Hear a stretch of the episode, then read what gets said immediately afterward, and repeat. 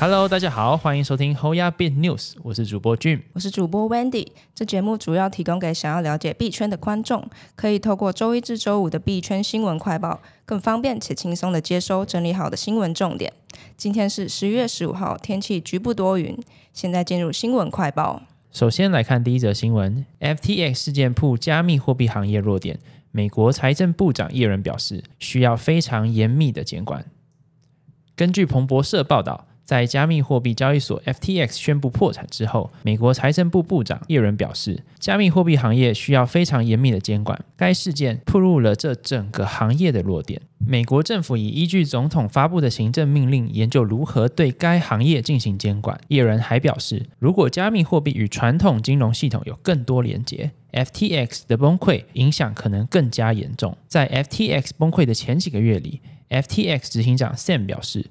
他曾在其中选举前花时间与华盛顿的立法者与监管者进行交谈。然而，在 FTX 陷入流动性紧缩并迅速解体之后，参议员 Sherrod Brown 和参议员 Elizabeth Warren 呼吁监管机关必须对该案件进行调查。美国众议员 Brad Sherman 则在昨天十四日发布的声明中表示，美国证券交易委员会 SEC 现在应采取果断行动，并结束加密货币行业运作的监管灰色地带。这比以往任何时候都更加重要。他将与众议院的同事合作，研究联邦立法的选项。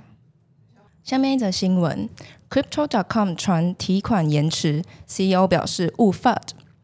自交易所 FTX 爆雷以来，针对中心化平台资金安全的相关传言就频频出现。以 Crypto.com 为例，该交易所稍早提供了近二十四亿美元的资产证明，但由于其中有近五亿美元，占比百分之二十的民营币柴犬币，再加上周末时被爆出曾将总储备百分之八十二的 ETH 误转到 Get.io。多位 KOL 明确呼吁用户将资金从 Crypto.com 拿出，因此让社群怀疑 Crypto.com 是否将是下一个垮台的项目。虽然 Crypto.com 执行长 Chris 不久后发推宣布提款正常，但 Chris 的贴文并没有缓和用户的情绪，提款延迟的状况也似乎未明确改善。在该则推文下，依旧有不少网友发出抱怨与质疑，这不完全正确。我一直无法提取资金，十六小时过去了，我的提款依旧在排队，这是 FUD。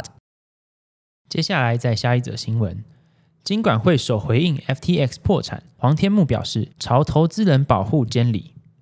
美国通膨出现降温迹象，美股台股上周五双双收涨，而币圈则惨逢 FTX 危机重跌。台湾受害民众如何求偿是许多人关切的重点。十四日正逢金管会主委黄天木日赴立法院财委会被询。被立委关切相关金融管制与经济现况相关。黄天木首先提到，美国联准会还是有继续升息的可能，会继续观察整个国际股市与国内的情况，持续祭出稳定股市措施，还是会继续留在市场上，并考虑台股限空令退场的时机。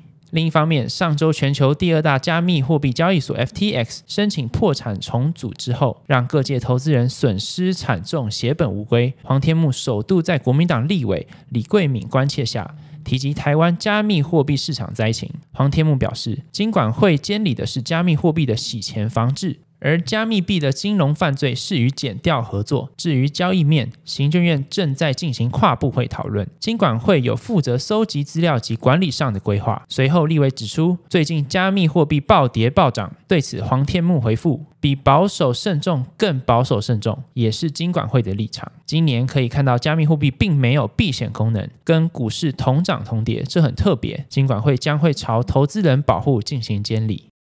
接下来看下一则新闻：BlockFi 在 FTX 有重大风险部位，维持暂停提款，引众怒。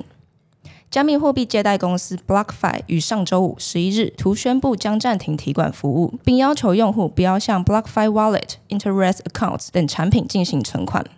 由于该公司先前在七月面临破产重组时，曾从 FTX 获得四亿美元的信贷承诺，以及二点四亿美元的收购合约。如今 FTX 破产后，市场担忧相关承诺可能生变。结果就在今日十五日清晨，官方在发布最新消息，承认该公司确实对 FTX 和相关公司实体有重大风险部位。BlockFi 表示。鉴于 FTX 及其附属公司现已破产，该公司最谨慎的决定是继续暂停平台的服务。BlockFi 的最新说明等于承认了 FTX 的破产对该平台营运造成重大影响。虽然该公司声明表示将尽力保护用户资产，但是在没有明确的时间进度以及处理方法的状况下，令人讽刺的是，BlockFi 创办人在 FTX 暴雷后九日停止提款前才发推表示，BlockFi 所有产品皆正常运行，包括存款、取款、交易和借贷等等服务，要客户不要担心。今天的新闻快报就到这边结束了。若听众有什么国内外新闻或消息，希望我们帮忙阅读，可以在下方留言分享。感谢你收听今天的 Whole Ya Big News，我是 Jim，我是 Wendy，我们明天空中再见拜拜